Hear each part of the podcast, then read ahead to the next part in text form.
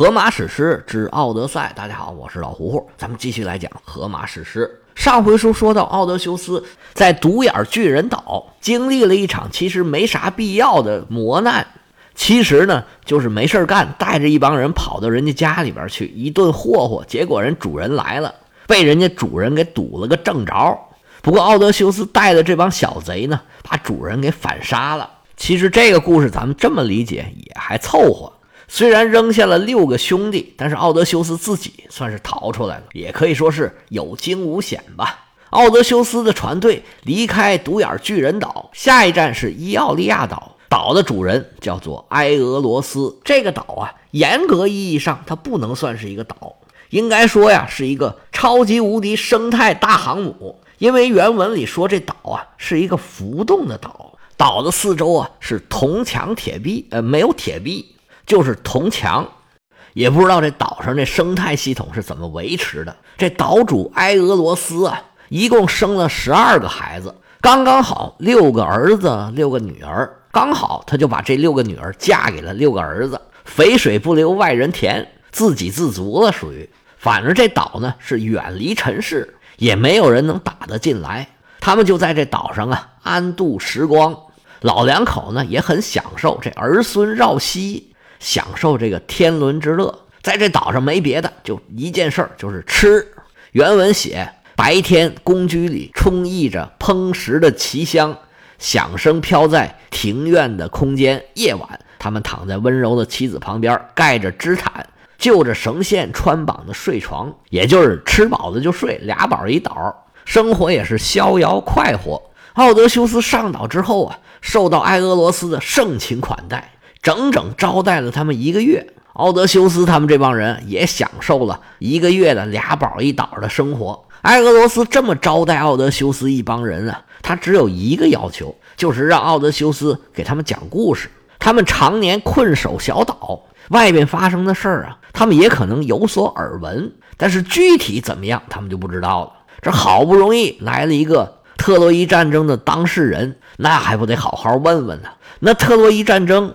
正是奥德修斯露脸的时候，那免不了是添油加醋一顿烧，主人们也听的是津津有味儿。时光荏苒，是日月如梭。奥德修斯在这岛上啊，快乐不知时日过，不知不觉已经一个月了。奥德修斯这么一算日子，我去，这么久了，不行不行不行，我得走了。于是就跟埃俄罗斯说：“不行不行，我呀，该讲的故事也讲差不多了。”在这叨扰了您这么多时日，非常的感激。但是呢，不能在这再待了，我们得启程回家了。埃俄罗斯一听这话也行，毕竟故事呢也讲的差不多了，我送你们走吧。奥德修斯说：“我们这一回去啊，这路啊也不太好走，您看看您能不能帮我们一把？”埃俄罗斯一听这话是哈哈大笑，别的不行，你们航海上我是太能帮得上忙了。你别管了，走的时候啊。我送你一样礼物。奥德修斯是将信将疑，指挥手下准备出航。看奥德修斯要走了，埃俄罗斯尽地主之谊，自然要送一送。埃俄罗斯见到奥德修斯，吩咐手下人来呀，把那个袋子给我拿过来。奥德修斯一看，埃俄罗斯的手下呀，给他拿了一个大的牛皮袋子。原文里说，取自一头九岁的壮牛，就是把一头牛的皮呀。全部都做了一个袋子，就见这个袋子鼓鼓囊囊，袋子口扎的是紧紧的。奥德修斯说：“这这这什么东西啊？”埃俄罗斯说：“这呀，是我送给你的礼物。我呀是风神，这个海上的风全部由我掌管。袋子里呢装了东风、南风、北风，只有西风我没装进去。你老家呢，因为是在我们这儿的东边，所以我就让这西风尽吹。”送你个一路顺风，奥德修斯说：“那可太好了，对埃俄罗斯是千恩万谢。”埃俄罗斯说：“我送你可是送你，就有一个很重要的条件，这袋子绑得严严的，你可千万不能打开。你一打开，这海上的风就乱了，这风一乱刮呀，你就再也回不了家了。”奥德修斯连连点头啊，好，好，好，好，好，我一定把这个东西好好的收起来。于是告辞了埃俄罗斯，船队上路，扬帆远航，朝着故乡伊塔卡破浪前进。哎，还别说，看来这礼物啊是真管用，一路顺风，九天时间，逐渐靠近了伊塔卡岛。到了第十天呢，远远的看见伊塔卡岛的轮廓从地平线上，呃，不是地平线了，从海平线上慢慢的升起来。说话这就到了。奥德修斯一路以来啊，一直是掌管着这个帆，他是想能尽快的回到故乡。但是这么老多天是不眠不休，他实在是太累了。在这功夫啊，他是上眼皮跟下眼皮直打架。看见家乡的轮廓，他就有点放松了。这下实在撑不住了，倒头就睡着了。他刚睡着，那边就出事儿了。他手下人呢，早就看见他有一个大皮袋子，里边装的是鼓鼓囊囊的。小哥几个就在那商量，说这袋子里边是什么东西啊？我哪知道？里边啊。应该是金银财宝，有可能。这人国王送的东西能差得了吗？哎呦，满满一大袋子！哎，要不咱们打开？你看他睡着了，咱们打开把他给分了，好不好？那他起来起来收拾我们怎么办呢？哎呀，我们就打开，偷偷拿一点儿。那么大一袋子，我们拿一点儿发现不了。我们跟他干了这么长时间，脑袋别裤腰带上，出生入死。到最后可倒好，他是满载而归，弄那么大一袋子，我们是蹦子儿都没有。你们说这合适吗？我是觉得，反正多少我得拿点儿。他这么一说呀，把这些兄弟们的情绪都给聊上来了。对对对，我们打开看看，先看看呗。奥德修斯还在那儿哧呼哧呼在那睡呢，哪知道啊，他的这些手下呀，蹑手蹑脚。拿到这个皮袋子，心里还琢磨：我待会儿从里头拿多少合适呢？结果刚把这绳一松，就听嗖一声，偌大的牛皮袋子瞬间就瘪下去了，空无一物。里边的东风、南风、北风全都跑出来了。奥德修斯这船瞬间就失去了控制，眼睁睁都到了伊塔卡的海岸了。只见这小岛看起来是越来越远。船队在大海上是忽上忽下，奥德修斯突然惊醒，心想：“哎呀，坏事了！眼看着故乡近在眼前。”奥德修斯琢磨：“哎呀，我是不是现在跳海直接游回去算了？但是海上狂风大作，这时候往海里跳，这不是白白送了一条命吗？没办法呀，反正事儿已经出了，再埋怨他们也没用了。奥德修斯只能勉强跟这些小伙伴一起啊。”维持住船的平衡，有什么事儿咱以后再说。经过几天几夜的顽强奋战，终于算是靠岸了。好不容易靠到岸上，奥德修斯一看呢，嗨，我们这几天呢竟瞎耽误功夫了，整支船队又被吹回了伊奥利亚岛。那也没辙呀。奥德修斯先是指挥手下人取水做饭，恢复恢复体力，然后去宫殿，再去见这个风神。埃俄罗斯，埃俄罗斯正跟家里人吃饭呢，一看奥德修斯来了，吓一跳。哎，你不是走了吗？你怎么又回来了？这话一出，奥德修斯臊了个大红脸。哎呀，实在是不好意思，是这么这么这么这么回事儿。听着奥德修斯在那说，埃俄罗斯是面沉似水，盯着奥德修斯，半晌才挤出四个字儿：“你给我滚！”奥德修斯说：“你听我解释啊，别解释，滚！”就知道你们这帮没出息的办不了事儿，来人呐，乱棍给我打出去！奥德修斯还想解释几句，奈何埃俄罗斯的手下如狼似虎，搭着奥德修斯也确实不占着理，只好悻悻地退出来。奥德修斯回到船上，垂头丧气，人家主人都不留我们了，没办法呀，只好各自划着船继续往前走。现在没有风了，只能靠手下的这些船员。一桨一桨的往前划，就这么划，一直划了六天的时间，直到第七天才看到了海岸。整个船队的所有水手现在已然是精疲力尽，看见海岸当然是异常的兴奋。但是远远的看上去啊，这海岸呢是层峦叠嶂，似乎都是山，没办法靠岸。奥德修斯还挺愁，哎呀，这可怎么办呢？哪料到啊，走着走着，就见山重水复。在两座山峰之间，似乎闪出来一条缝儿。奥德修斯指挥手下的船员走走走，赶紧往那儿开。船行驶到了近前，才发现这还真是一个良港。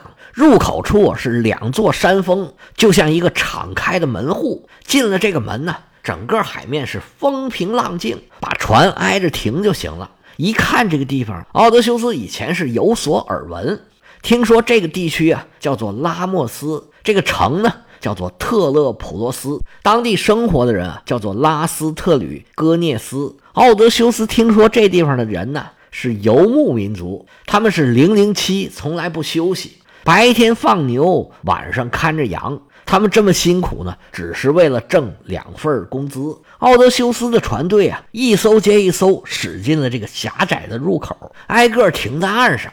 奥德修斯一进这个入口啊，就觉得这阴森森的，整个这气氛特别的古怪。他心里琢磨：要不我别进去了，我把船停在这个入口外头吧。吩咐手下掉头，掉头，咱们先出去。手下的船员虽然不明就里，不过既然领导吩咐了，就照做吧。奥德修斯把船开出来，在入口外头找了一块大石头，把缆绳扔出去，在石头上拴好，弃舟登岸，聚拢了自己的手下，琢磨琢磨下一步应该怎么办。奥德修斯爬上一个斜坡，手打凉棚，往四周观看。目光所到之处啊，到处全是山，山峦起伏，遮断了视线，看不见什么田地呀，什么果园呐，什么都看不见。不过远远的呢，影影绰绰，似乎是有一缕炊烟。于是奥德修斯就派了三个人，张三李四王五，说：“你们呢，打探打探消息，看看这儿住的什么人，能不能弄点吃的来。”开始这几个人也有点含糊，但是总要有人去啊。也就只好硬着头皮朝着那缕炊烟的方向一直走过去了。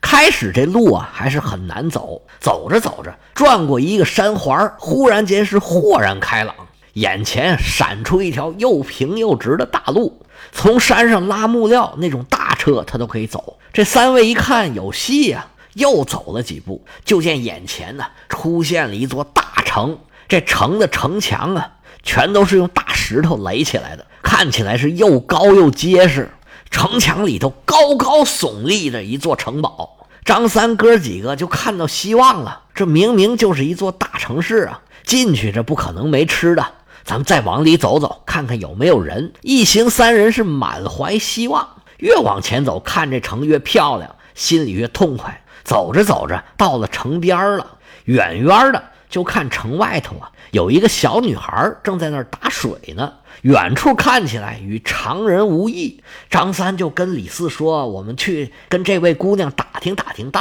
吧。”李四说：“好啊，走。”仨人加紧了脚步，走到姑娘面前，抬头跟姑娘说话。这脑袋一抬呀，帽子都掉地下了。怎么回事啊？这姑娘远看就是一个普通的女孩，走近了一看才知道，嚯，这个个儿，这个块儿，毁咱们普通人五个还挂零。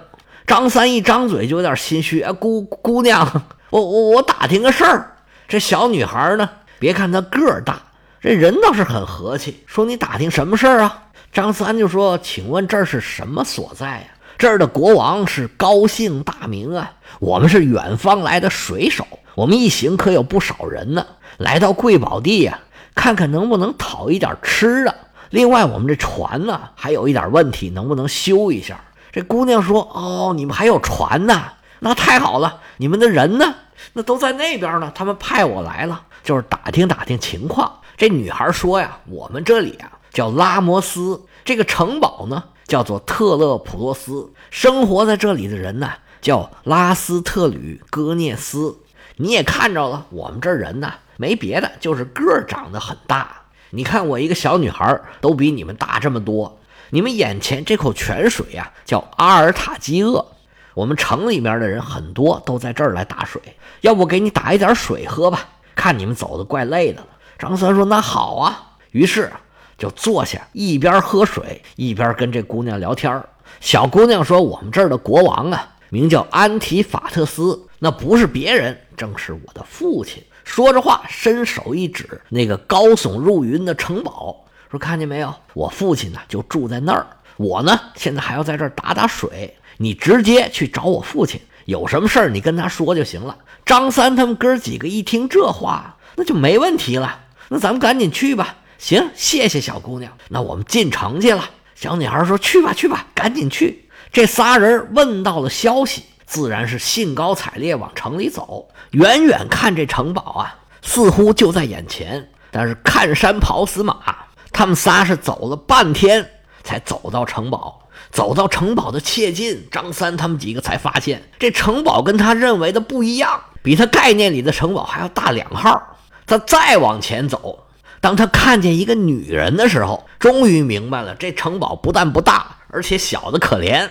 他眼前这个大胖娘们儿比大象还要大两圈。这女人一看见他们仨，高兴坏了，扯开嗓门就喊呢：“老公，老公，来人啦！”一听这话呀。从城堡里钻出一个巨人，就见这巨人呐，青面獠牙，长得跟一个小山一样大，走过来一把把张三抓住，咵嚓往地下一摔，当场就摔了个粉粉碎。李四和王五见势不妙，赶紧撒腿就往出撩啊！摔死张三这个巨人呢，正是当地的国王安提法特斯。一看见这俩人跑了，那还能饶了你们？安提法特斯在后头哐哐哐哐紧追不舍，一边追还一边喊：“快来呀，来人啦！赶紧出来抓住他们呐！”听到安提法特斯的喊声啊，当地的巨人呼隆呼隆全都出来了。就见满山遍野出现了奇形怪状的巨人，长什么样的都有，唯一有一个共同的特点，就是都是大个儿。虽然没有安提法特斯那么高那么大，也都差不到哪儿去。李四、王五吓得是亡魂皆冒啊！刚才虽然走的已经很累了，但是这时候啊，那配速恨不得比平常要快一倍，撒开两条腿就跑到了港湾大家停船的那个地方，扯开嗓子对大家喊：“快跑啊！巨人来了！”奥德修斯跟所有的手下一看不对劲儿啊，赶紧上船。上船支桨解缆绳，这一系列动作呀，可得一会儿呢。这些巨人速度虽然不是很快，但也并不慢。跟着李四、王五就来到了港湾。十几艘船在最短的时间内做好准备，拼命划桨要往出走。就见国王安提法特斯来到了港湾，指着这些船哈哈大笑，震得这些船员耳膜都快裂了。你们这帮小东西还想跑啊？说着话，从山上捡起一块比船还大的石头，哭嚓往水里边一扔。虽然没砸着船，但是掀起的大浪险一险就把几艘船都给掀翻了。看着这些水手在船上挣扎，这些巨人是有说有笑。从山上捡起来石头，你扔一块，我扔一块，他也不往船上砸。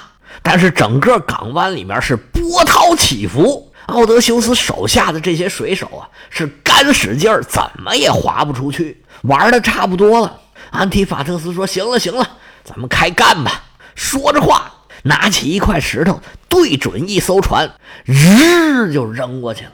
就见这块大石头啊，啪一下把一艘船砸的是粉粉碎啊！船上几十号人当场就砸死了十几个。还有几个身负重伤，已经动不了了。